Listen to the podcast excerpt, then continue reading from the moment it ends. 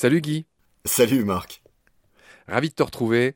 Tu es avec Sylvain Tillon, le fondateur de C'est vrai ça, qui est un, collectif de debunk qui officie sur LinkedIn. J'invite tout le monde à regarder ce que vous faites et à s'abonner. J'ai été rattrapé par votre patrouille à l'occasion de la publication, on le racontait dans le premier épisode avec toi, d'une photo euh, étrange et, pour le coup euh, tout à fait authentique d'un léopard qu'on imagine sauvage qui fait des câlins à une vache qu'on présente euh, que j'ai présenté comme sa maman, euh, bref, ce qui est un truc complètement euh, fantasmagorique et inventé, et que j'avais plus ou moins quand même dit dans le texte qui accompagnait cette photo, mais que je trouvais intéressante. Et voilà, j'ai été rattrapé par votre brigade, c'est comme ça qu'on s'est connus. Et donc j'ai eu le, déshonneur de faire partie de votre newsletter numéro 9, si je dis pas de bêtises. Mais voilà, ça m'a pas empêché de vous inviter pour parler de fake. Euh, bah, comme beaucoup de gens, ça m'arrive de relayer des choses qui sont partiellement vraies, voire complètement fausses. Alors j'espère que j'en fais pas beaucoup, mais ça m'arrive. Donc je balaye devant ma porte en premier et j'invite évidemment tout le monde à le faire.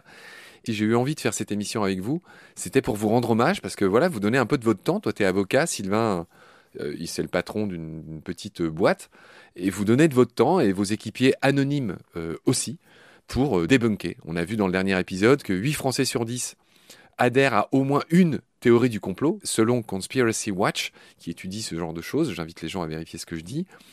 Et on a vu aussi que un fake avait 70% de chances de plus de bien voyager sur tous les réseaux sociaux, parce que précisément, en général, les fakes jouent sur les affects, jouent sur les émotions. C'est ce que tu avais dit la dernière fois. Guy, dans cet épisode, on va se centrer sur ce que je vais appeler ma boutique, c'est-à-dire sur le vivant, et on va passer en revue et décortiquer les mécanismes d'un certain nombre de fakes que vous avez débunkés. Je te propose qu'on commence par le vol du bourdon, qu'on commence par ce bourdon qui ne devrait pas voler. C'est effectivement quelque chose que j'ai vu passer. Apparemment, pour certains scientifiques, le corps des bourdons est un défi à la physique et ne pourrait pas, ne devrait pas pouvoir voler. Qu'en est-il? Alors, ça, c'est un vieux fake qui circule depuis un petit moment et qu'on retrouve sur les réseaux sociaux. Peut-être que euh, nos auditeurs l'ont déjà vu. On voit une photographie de Bourdon en vol, de dos.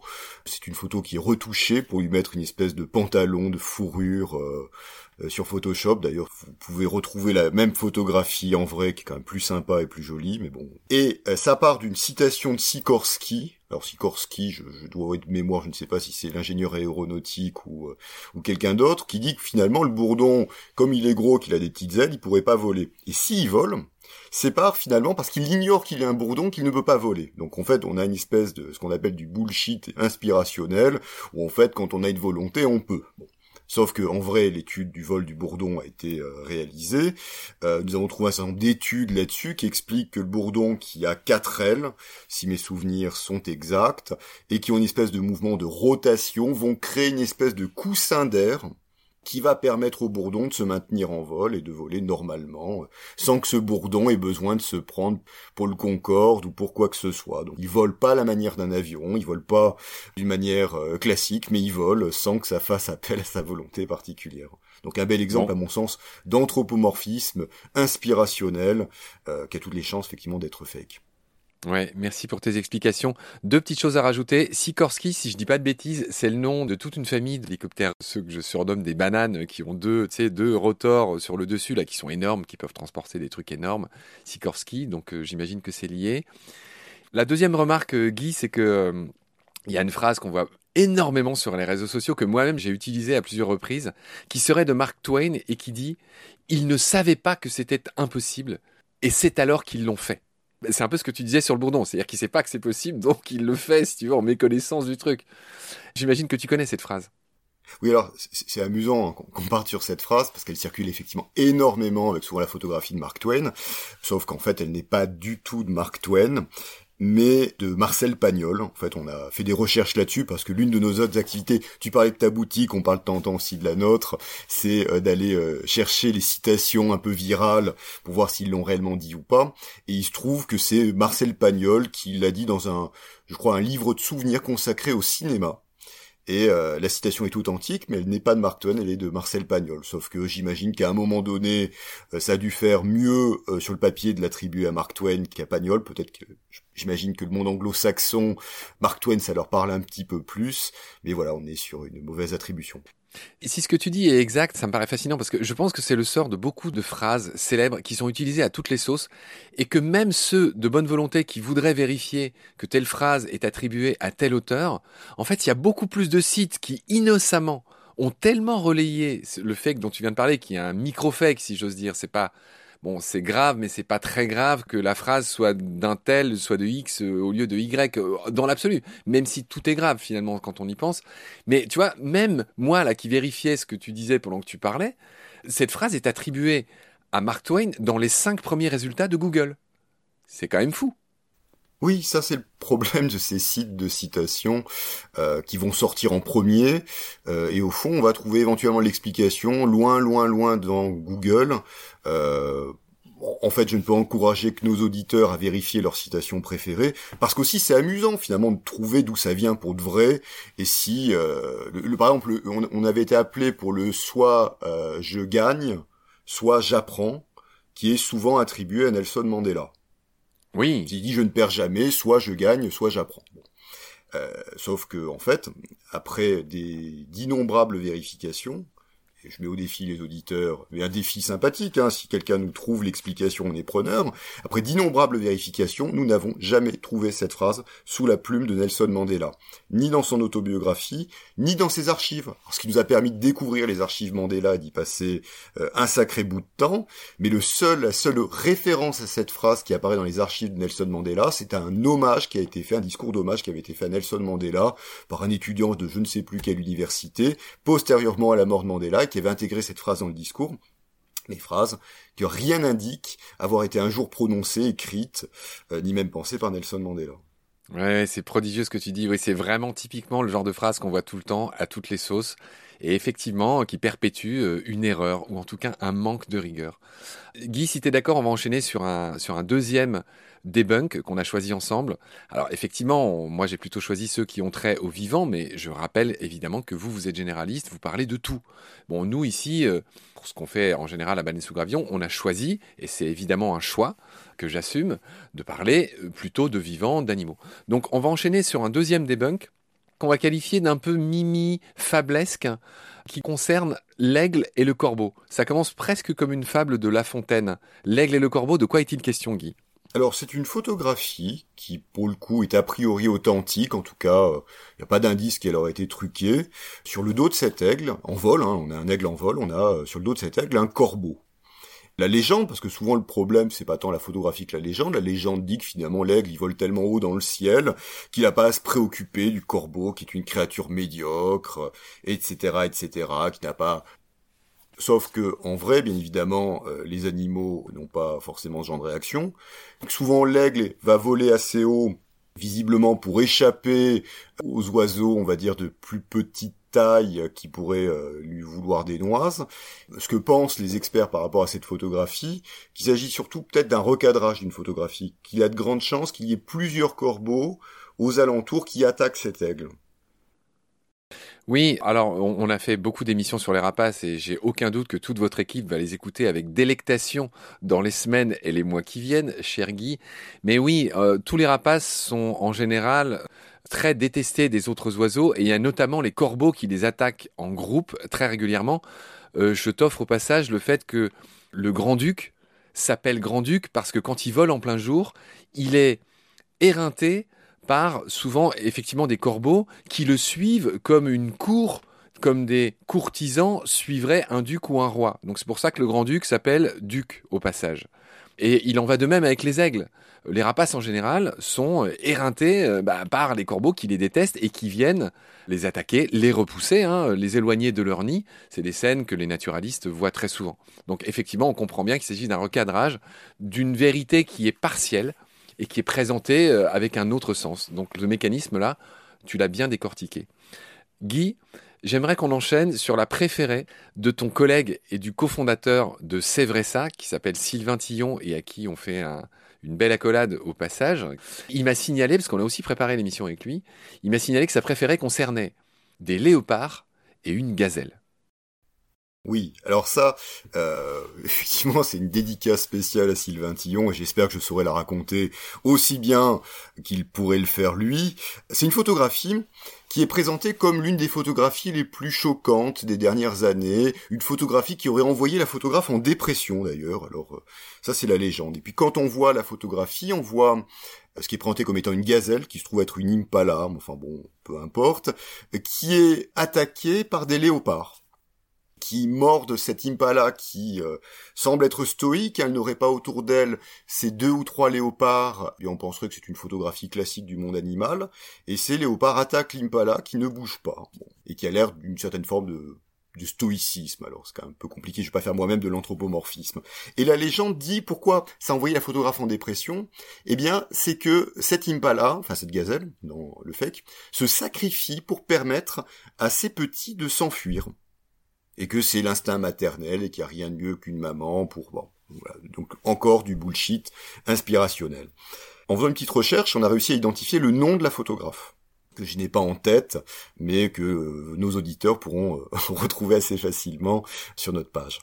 On a retrouvé la photographe. Donc déjà, on l'a crédité. Ça, c'est le premier point. Quand il y a une photographie sur Internet qui va faire des likes et qui va devenir virale, euh, je trouve que le premier point, c'est de créditer le photographe pour que quand même la personne qui est à l'origine de tout cela bah, puisse en avoir quand même un retour également ce que l'on s'aperçoit, parce que la photographe va raconter l'histoire de cette photographie qui fait partie d'une série de photographies. Et en fait, c'est un peu l'inverse. L'impala, il n'y a pas de petits à côté. Et en fait, c'est une maman qui chasse avec ses petits et qui est en train de leur montrer comment on fait pour tuer une proie. Donc c'est plus finalement une espèce de chasse accompagnée entre une maman et deux petits. Ce qui en reste pas moins triste et cruel en apparence, mais c'est le monde animal qui est comme ça. Oui, oui, là-dessus, euh, il a été reproché à la photographe, notamment elle était un peu pourrie sur les réseaux sociaux, d'être restée stoïque, de ne pas avoir sauvé l'Impala, etc., etc. Mais tu as raison de le rappeler, c'est le monde animal. La seule chose qui est curieuse, et ça la photographe le reconnaît elle-même, c'est pourquoi cette Impala, finalement, elle a l'air stoïque et ne bouge pas. Alors certainement elle est paralysée par la peur, c'est qu'au fond la fuite ne lui est plus possible, mais en tout cas c'est pas du tout du bullshit inspirationnel sur une maman qui se sacrifierait pour sauver sauver ses enfants. Et là encore ce qui est intéressant c'est que souvent la véritable histoire, même si elle est souvent incomplète, parce qu'on va pas non plus faire dire à cette photographie plus que ce que la photographe a voulu lui faire dire, je trouve que cette véritable histoire est plus intéressante que le vilain fake qui est partagé, qui est viral et qu'on revoit encore et encore. Hein. Elle continue, elle continue à tourner. On va rester en Afrique, je suis pas sûr d'où ça se passe, mais il y a une autre histoire que nous a signalé Sylvain, qui m'a indiqué que c'était sa deuxième préférée. La première, on vient de la raconter, et sa deuxième préférée, concerne des lévriers et un guépard. Alors ça se passe pas en Afrique, ça se passe en Angleterre de mémoire au début du XXe siècle, si mes souvenirs sont exacts, et c'est sur l'organisation de courses opposant des lévriers à des guépards. Il y a une photographie, on voit des lévriers qui sont partis des box de départ, et puis le guépard, lui, il se lève pas, il reste dans sa cage, il bouge pas. Et c'est pour montrer que finalement, euh, puis il y a bien évidemment un, texte un peu un peu idiot hein, qui explique que le guépard, lui, il est au-dessus de tout le monde, donc forcément, il va pas courir euh, dans une compétition qu'il sait qu'il gagnerait aisément, etc., etc. Qui toujours l'aspect de se dépasser, du dépassement de soi, de l'effort, etc., etc. Bon, sauf qu'en vrai, cette photographie est un montage, et ce montage, en fait, c'est un montage publicitaire. C'est-à-dire qu'en fait, il y a une campagne de publicité pour une marque euh, dont je ne me souviens plus et qu'on ne citera pas de toute manière euh, pour d'autres raisons, où ils ont voulu faire cette photographie. D'un côté, les lévriers ont été photographiés, et puis on a photographié le guépard d'un autre côté. Et on a fait un montage entre les deux. Parce que Dixit, le photographe, si on avait mis ces animaux en présence, il y a de grandes chances que les lévriers fassent le 4 heures du guépard. Donc on est sur quelque chose qui est déjà une photo truquée, mais qui est relayée après comme étant de la réalité, alors pas du tout. Ce qui est intéressant, c'est qu'il y a eu effectivement des courses comme ça qui ont tenté d'être organisées au début du XXe siècle en Angleterre, et qui ont vite été abandonnées. Pourquoi? Bah Parce qu'effectivement le guépard, euh, que ce genre de course, il se lève pas nécessairement parce que ça ne l'intéresse pas et pas pour des questions qui ne courent que quand il y a euh, une compétition ou autre. C'est juste qu'il ne voit pas l'intérêt. C'est pas un animal qu'on peut dresser pour ce genre pour ce genre de choses. Que quand le guépard finalement, pour une raison X ou Y, se met à courir, hein, souvent parce qu'il y a un appât, ça, ça intéresse le guépard. Le guépard va tracer assez rapidement les lévriers. Enfin bref, ces courses qui ont été organisés, ne sont pas restés très longtemps. Donc là-dessus, ce qui était intéressant, c'est qu'on a identifié quelque chose de faux, mais en même temps, on a appris quelque chose d'intéressant et d'amusant qui avait ces courses qui avaient été organisées, que c'est un peu un peu lunaire, un peu surréel, et euh, voilà. Euh, Guy, tout ça me fait penser à une autre erreur que j'ai commise et que je raconte euh, avec honte. J'avais tout expliqué sur mon compte LinkedIn, pour le coup, c'était pas via Baleine sous enfin bref. Et là, ça recouvre une réalité que je pense vous devez connaître, c'est-à-dire que c'est devenu un business. Il y a dans le monde, dans certains pays, des gens qui filment des assemblages d'animaux improbables, c'est-à-dire par exemple ce que j'avais partagé cette fois-là, c'était un crocodile qui partageait un terrier avec une canne et ses canetons.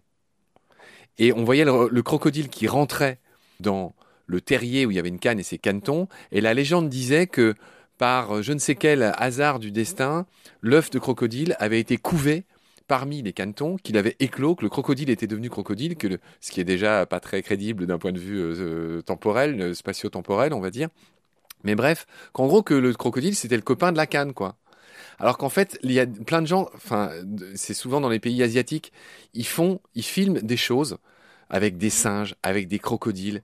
Ils font semblant que les animaux sont copains, donc c'est des animaux qui sont torturés et martyrisés en vue de faire la photo qui va bien ou le film qui va bien.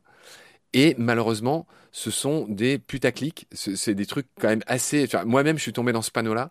Et euh, est-ce que est-ce que tu vois ce que je veux dire?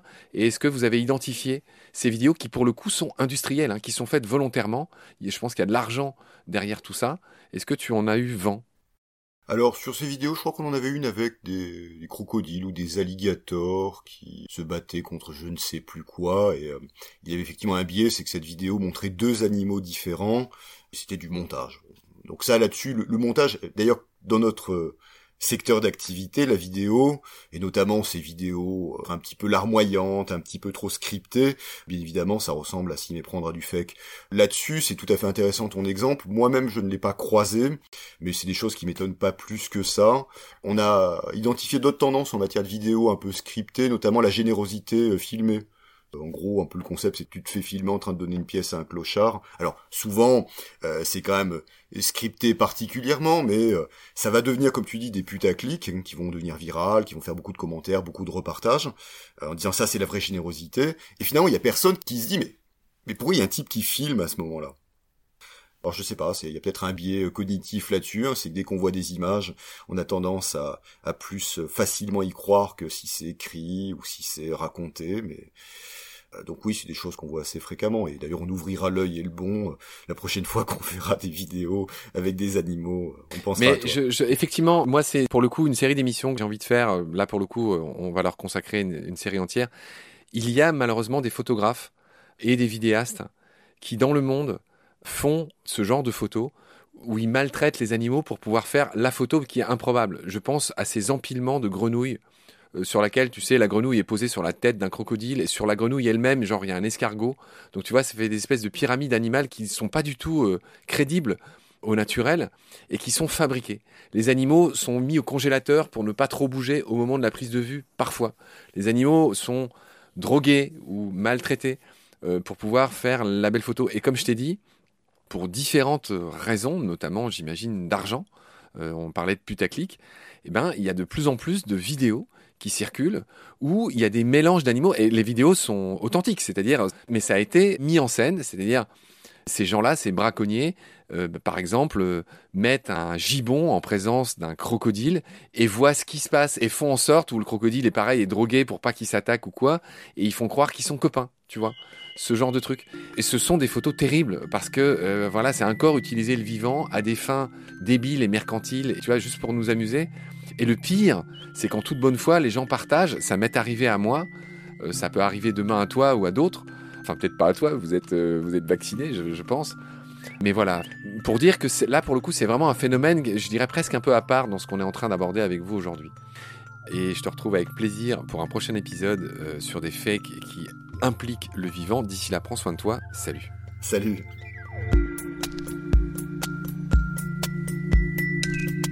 Pendant notre combat, nous deux, tu avais l'œil du tigre, tu en voulais ce soir-là. Il faut que tu retrouves ça maintenant. Et la seule façon, c'est de recommencer au commencement. Tu vois ce que je veux dire?